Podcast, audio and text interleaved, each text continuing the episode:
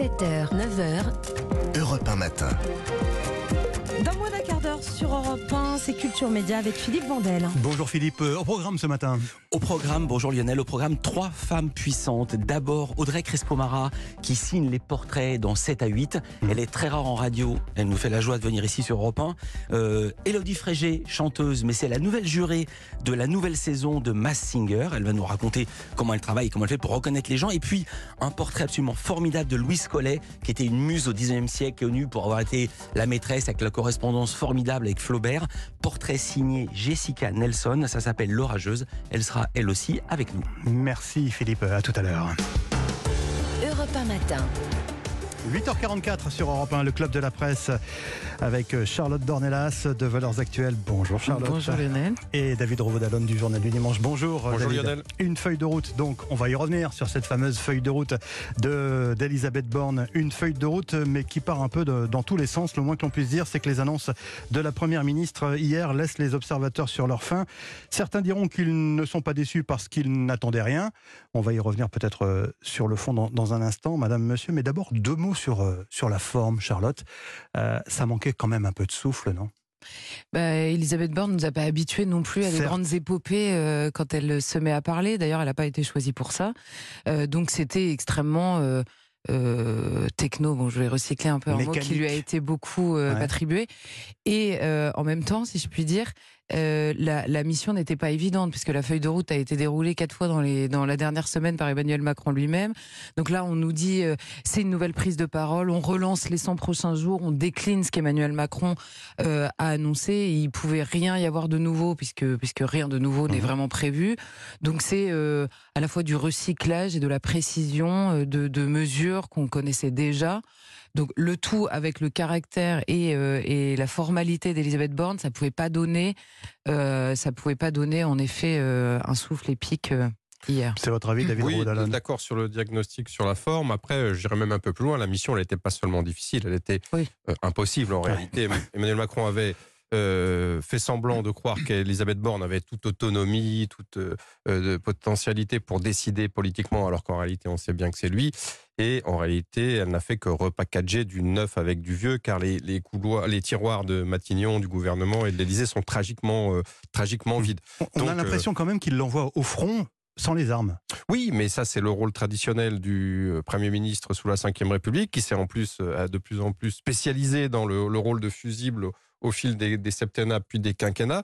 Après, euh, je, je, je pense qu'il l'a quand même pas épargné euh, lui-même. Il aurait pu euh, l'épargner un peu plus, surtout dans les dernières semaines, surtout depuis l'utilisation du 49.3. Encore une fois, il lui, euh, il lui assigne quand même une série de missions particulièrement euh, euh, ardues, pour ne Hmm. pas dire impossibles à remplir. Donc il n'y aura pas le, le souffle attendu, Charlotte Dornelas, euh, à travers cette, cette prise de position, ou cette euh, présentation de la part de, de la Première ministre? Non, non, clairement pas. Et bon, elle a fait, elle, elle a fait en effet un catalogue de mesures. Peut-être que le plus significatif, et même par rapport à sa personnalité politique hein, à elle, euh, c'est le, re- le rejet ou le report ou le, le report s'inédié de ce projet de loi immigration. On sait que depuis le premier jour de sa nomination, c'est la bataille qu'elle mène avec euh, Gérald Darmanin, qu'elle avait réussi à le repousser alors que Gérald Darmanin voulait ce projet dès la rentrée euh, dernière que euh, que elle avait gagné, on va dire, toutes les, les batailles qu'il y avait en- entre Gérald Darmanin et Matignon. euh, euh, elle, les avait gagné euh, tout- toutes les, les batailles qui avaient été menées. Ce projet lui ressemblait beaucoup plus que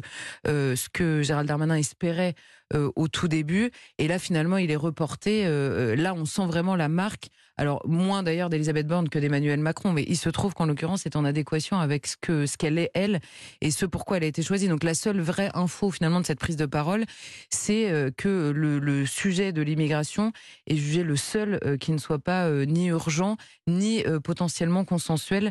Euh, alors, à l'Assemblée, c'est peut-être vrai. Dans le pays, à mon avis, c'est beaucoup moins vrai. Oui, on va en reparler, mais euh, encore une fois sur, euh, sur le programme, sur, sur l'agenda, disons, Emmanuel Macron, lundi, dans l'interview avec les, les lecteurs du, du Parisien, il avait vraiment présenté ce projet comme étant imminent, qu'il fallait le mettre en chantier d'un seul bloc et non pas le saucissonner. Donc, Franchement, là, c'est un retournement de situation, David, qui, est, qui est très étonnant. On a l'impression que le président, euh, sur ce dossier, eh ben, en trois jours, a perdu la main, puisque vous avez raison, euh, dans son interview face au lecteur du Parisien, il expliquait que c'était un projet qui devait être présenté en un seul bloc Mhm. et assez rapidement. De la même manière, Gérald Darmanin voulait aller vite sur ce projet avant l'été, c'est ce qu'il nous avait dit dans une interview au JDD il y a trois semaines. Qu'est-ce qui s'est Bah, passé je pense que la première ministre, euh, vous savez, il y a eu pas mal de tirages, de rapports de force entre la première ministre et le président euh, ces dernières semaines. Il y a eu quelques offs qui ont fortement déplu. Il y a eu le fait que la première ministre assure dans une interview à l'AFP qu'elle n'utiliserait plus le 49.3, ce qui a là aussi euh, fortement déplu à Emmanuel Macron, qui a expliqué qu'il ne s'occupait pas des interviews de la première ministre à l'AFP. Mhm. On sent qu'il y a du tirage et on sent que là, pour le coup, elle a gagné un, un- elle a gagné un point dans, dans ce match qui l'oppose à la fois au président, mais aussi au ministre de l'Intérieur, et elle a considéré, elle l'a expliqué, ce qui est, d'ailleurs exact. hein.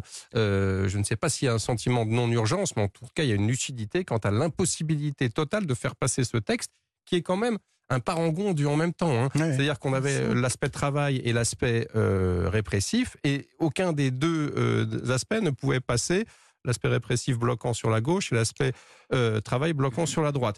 Je rappelle que le premier euh, texte de loi qui a causé euh, du, du, du, du remous dans la majorité, c'était en 2018. C'était la loi immigration asile déjà de Gérard Collomb, et on voit que finalement c'est le principe même du en même temps à travers ces à travers ces lois-là qui est bah, qui est mis en qui est mis en péril, c'est-à-dire qui est impropre politiquement et, et impropre à la consommation politique. J'ai envie de dire. Charlotte Dornelas, là, donc, le discours, c'est de dire on va prendre le temps d'essayer de trouver une majorité, de trouver euh, des accords sur, euh, sur ce texte.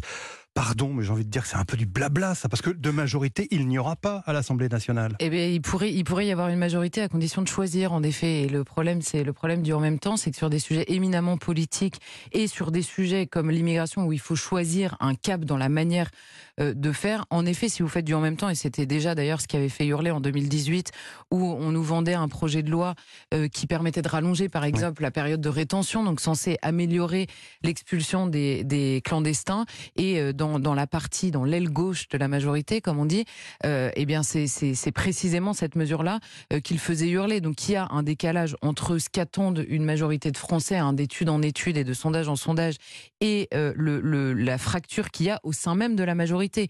Donc, c'est aussi une manière pour Emmanuel Macron, parce que c'est vrai qu'Elisabeth Borne a peut-être gagné là ces derniers jours, mais souvenez-vous, avant l'intervention d'Emmanuel Macron dans le Parisien, on avait déjà un projet de loi saucissonné. C'est toujours la même chose. C'est Emmanuel Macron qui quand même choisit de mettre Elisabeth Borne à Matignon et Gérald Darmanin à l'intérieur, ou sur le terrain de la justice ou de la délinquance de manière générale, de mettre Gérald Darmanin à l'intérieur et Éric Dupont-Moretti à la justice, rendant absolument impossible un cap euh, très clair sur ces questions. Et je pense que la manière de dire on peut pas trouver de majorité, vous pourriez trouver une majorité en choisissant euh, un pied ou l'autre sur cette question euh, de l'immigration d'une part, et c'est aussi une manière de ne surtout pas dire que la fracture, elle est surtout au sein de la France insoumise sur cette question de l'immigration. En attendant, euh, Elisabeth Borne, euh, David Rovodalon renvoie la responsabilité au LR, hein, puisque voilà, euh, c'est eux qui vont, voudront Comme pas jouer le jeu, en, en quelque sorte. C'est un jeu un peu facile, non Oui, mais, je trouve que c'est de bonne guerre et Mais pour voilà, le coup, c'est et le pour le jeu. coup, c'est justifié parce que la première ministre, elle a fait confiance euh, pendant le, le débat sur la réforme des retraites aux Républicains, dont le chef, hein, quand même, euh, Eric Ciotti, lui avait assuré, bien que ceux-ci voteraient euh, ce texte. Il y avait un deal qui avait été passé. Or, le deal n'a pas été du tout respecté, Ouais. Euh, non pas parce que Ciotti ne voulait pas, mais parce qu'il ne pouvait pas. Il n'a pas été en mesure d'ordonner tout son groupe ou, ou 40 euh, députés de son groupe pour lui permettre, permettre à Madame Borne d'avoir les voix nécessaires pour faire adopter le texte, tout simplement. Donc il y a quand même eu un, je dirais, euh, un- un- une tromperie sur la, sur la marchandise de, la part, de la part de LR. Donc c'est de bonne guerre. Euh, Madame Borne a été bien naïve de faire confiance à Monsieur Ciotti. Donc, Donc c'est de euh, bonne guerre de, de pointer la responsabilité des Elle Républicains s'est dit, on ne m'y reprendra pas à, à deux fois. Pour revenir sur le sondage qu'évoquait euh, Charlotte Dornelas euh, il y a quelques instants concernant les, les questions de l'immigration, ce, ce renoncement, parce que c'en est un pour l'instant, Mm. est-ce que ça risque pas de, de coûter cher pour le reste du, du quinquennat? Bah, ça, ça- ça dépend, euh, ça c'est toujours un peu compliqué à dire parce que ça dépend ce qu'attendent à la fois les Français d'Emmanuel Macron en particulier, enfin de ce gouvernement euh, à ce moment-là. Ça dépend aussi de quel se- à quel moment on, on décide que ça coûte cher ou pas. C'est au moment d'une élection, donc ça dépend la forme que prend une campagne électorale. Euh, moi, je peux pas vous dire à l'avance quel sujet sera imposé dans une campagne, puisque souvent c'est ça euh, qui se passe aussi. Ce qui est sûr, c'est que là où il y a tromperie dans la manière de présenter les choses, c'est que Elisabeth Borne, qui vient de tenir sur sur le, le- la réforme des retraites avec un Emmanuel Macron qui va lui-même dans la presse nous dire je sais que c'est très impopulaire, je sais que les Français ne sont pas d'accord avec moi. Donc si je reprends leur vocabulaire, je sais que cette réforme divise le pays et subitement qui vient nous expliquer que on ne peut rien faire sur l'immigration parce que ça diviserait le pays. Eh bien, euh, clairement, sur certains points, notamment, là, vous évoquiez un sondage où 80%, un peu plus même, je crois, 82, 82% des Français veulent euh, euh, une, comment dire, une politique plus ferme sur l'expulsion des personnes qui sont ici de manière irrégulière. Bah, par exemple, sur ce point-là, ça divise personne. En fait, ça ne divise personne. Et précisément, il y a peu de questions politiques sur lesquelles il y a un tel consensus parmi les Français.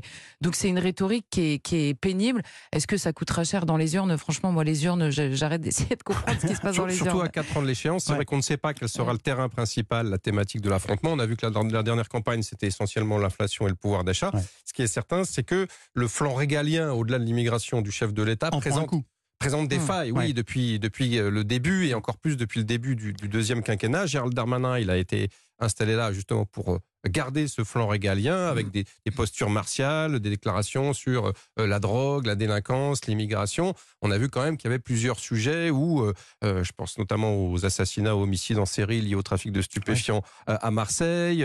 je pense à ce qui se passe actuellement à, à Mayotte. Vous en mmh. avez parlé tout à l'heure dans votre journal. Bien sûr, sur la question de l'immigration. Le problème de, de cette stratégie, c'est qu'on fait beaucoup de moulinets, on fait beaucoup d'annonces et qu'à l'arrivée, il risque d'y avoir pas grand-chose. Et ça, ça peut être mmh. reproché euh, le jour venu euh, à la Macronie et à son successeur, euh, celui qui, qui, qui, qui, portera les couleurs du macronisme en 2027, s'il y en a un ou peut-être qu'il y en aura-t-il plusieurs. en tout cas, ça, l'addition pourrait clairement leur être présentée à ce moment-là. Il nous reste quelques minutes seulement pour évoquer la, la, réforme des retraites, ou plutôt la mobilisation autour de la réforme des retraites à l'occasion de la journée du 1er mai, lundi prochain. Nouveau temps fort donc de, de la mobilisation.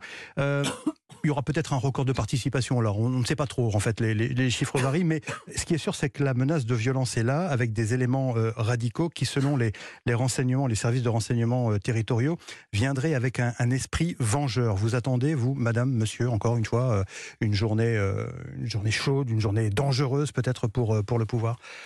Bah, c'est un risque évidemment vu ce qu'on a vu euh, ces dernières euh, dans certaines des dernières euh, manifestations. Euh, et c'est toujours la même le même étonnement on va dire quand des jours et des jours avant on nous annonce qu'on nous annonce quasiment à la personne près le nombre de personnes qui vont fauter des troubles. C'est limite si on vous décline pas leurs identités et que personne ne s'est donné les moyens toujours à l'heure où on parle d'empêcher ces personnes de pourrir des mouvements sociaux qui en plus ont prouvé précisément qu'ils étaient capables de s'organiser à la fois dans le calme avec énormément de personnes dans la rue. Moi, c'est ça qui m'agace le plus. Euh, là, s'il y a bien une urgence, c'est peut-être de légiférer euh, sur euh, la présence dans les manifestations, présence connue à l'avance de personnes qui vont pourrir les manifestations. Alors peut-être est-ce aussi est-ce aussi un atout dont les politiques veulent pas, veulent pas se priver, puisque c'est quand même une bonne manière de commenter un mouvement social que de le réduire aux violences qui y sont commises. Mais hmm. c'est vrai que c'est exaspérant. David Robodalone, une manifestation de 1er mai qui se déroule dans un esprit vengeur, ça augure rien de bon. Il faut dire les choses comme elles sont. Non, ça augure rien de bon, mais c'est vrai que jusqu'ici, les organisations syndicales qui sont unies, il faut le rappeler, depuis, pour la première fois depuis 13 euh, ans, ont, présenté non seulement un front commun, mais aussi ont réussi à bien tenir leur service d'ordre, à bien tenir la sécurité, ce qui n'a pas toujours été le cas ces dernières années. Là, on sent que ça pourrait se déliter, mais encore une fois, c'est à double tranchant, parce que si le pouvoir fait le pari euh, que l'opinion se retournera et qu'elle sera davantage ulcérée par les violences que par la réforme des retraites, euh, contre laquelle elle est très majoritairement, à laquelle elle est très majoritairement opposée, eh bien c'est quand même à double tranchant parce qu'on retombe sur le sujet précédent et on pourrait aussi mm. reprocher au gouvernement et à Emmanuel Macron bah, de ne pas être capable de gérer euh, euh, cette chienlit, ce chaos, euh, puisque lui, on voit très bien qu'il est dans une posture, la majorité silencieuse et moi versus la chienlit et, le chaos. Donc c'est vraiment un pari à, double tranchant. Merci Charlotte Dornelas de Valeurs Actuelles, merci David Rovodalone du, du JDD, merci d'avoir été dans les studios d'Europe 1 ce matin. Après